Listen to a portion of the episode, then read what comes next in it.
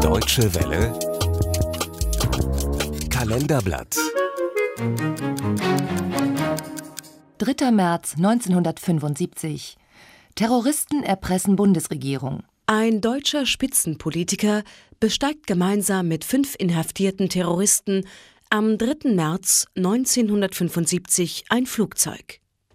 Heinrich Alberts, bis 1967 regierender Bürgermeister von Berlin, soll die sechs Gefangenen in die Freiheit begleiten. Im Gegenzug will die terroristische Bewegung 2. Juni den von ihnen entführten Berliner CDU-Politiker Peter Lorenz freilassen.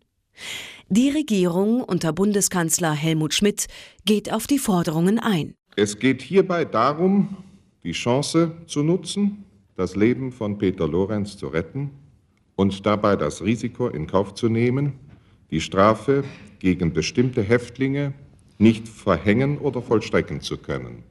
Alle an dieser schweren Entscheidung Beteiligten haben mit unterschiedlichen Abwägungen die Rettung des Lebens von Peter Lorenz über Gesichtspunkte der Staatsräson gestellt. Der stockenden Stimme und den Worten von Innenminister Werner Mayhofer ist das Unbehagen über die Entscheidung anzuhören. Am 27. Februar 1975, drei Tage vor den Berliner Landtagswahlen, hatte die Bewegung 2. Juni den Spitzenkandidaten der CDU Peter Lorenz entführt. Die Terroristen fordern die Freilassung von inhaftierten Gesinnungsgenossen. Keiner dieser Häftlinge ist wegen Mordes verurteilt. Der Staat soll auf die Forderung gerade noch so eingehen können. Zum Schutz der Freigepressten verlangen die Entführer den ehemaligen Berliner Bürgermeister Heinrich Alberts als Unterhändler. Die Terroristen vertrauen dem ehemaligen Politiker, der zu diesem Zeitpunkt als Pfarrer arbeitet. Später erinnert sich Alberts, die Entführer des Herrn Lorenz wurden ja gefragt, warum sie ausgerechnet mich genommen haben. Da waren ein paar andere Gründe und dann war auf eine ganz primitive Weise gesagt, man könne sich auf mich verlassen. Das habe ich eigentlich ganz nett gefunden. Alberts empfindet seine Verpflichtung durch die Entführer zuerst als späte Rache für Benno Ohnesorg. Schon der Name der Terrorgruppe ist ein Hinweis auf die acht Jahre zurückliegenden Ereignisse. Am 2. Juni 1976 ist Alberts regierender Bürgermeister von Berlin, als bei einer Demonstration gegen den persischen Schah der Student Benno Ohnesorg erschossen wird. Anfangs verteidigt Alberts das harte Durchgreifen der Polizei. Wir lassen uns nicht länger von einer Minderheit terrorisieren.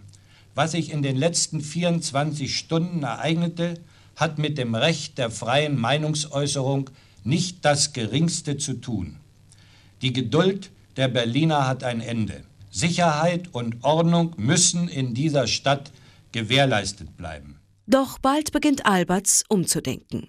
Er fühlt sich mitverantwortlich für den Tod des jungen Mannes. Im Herbst 1967 tritt Heinrich Alberts von seinen politischen Ämtern zurück und arbeitet wieder als evangelischer Pfarrer. In den folgenden Jahren eckt er mit seinen kritischen Äußerungen zum Umgang mit radikalen Linken nicht nur bei alten Parteigenossen an. Er gibt der Gesellschaft eine Mitschuld am Terrorismus.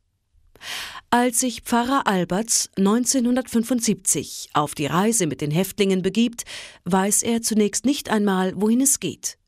Der Flug führt schließlich ins südjemenitische Aden. Es folgen lange und strapaziöse Verhandlungen, an deren Ende die Häftlinge Asyl erhalten.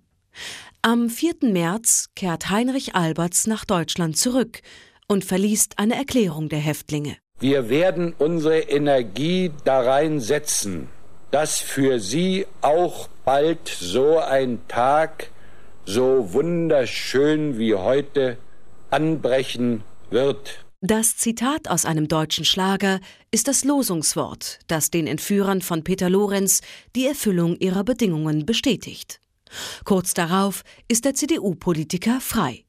Doch es dauert nur wenige Wochen, bis deutsche Terroristen in Stockholm erneut Geiseln nehmen, um die Gründer der RAF, Andreas Bader, Ulrike Meinhoff und Gudrun Enslin freizupressen.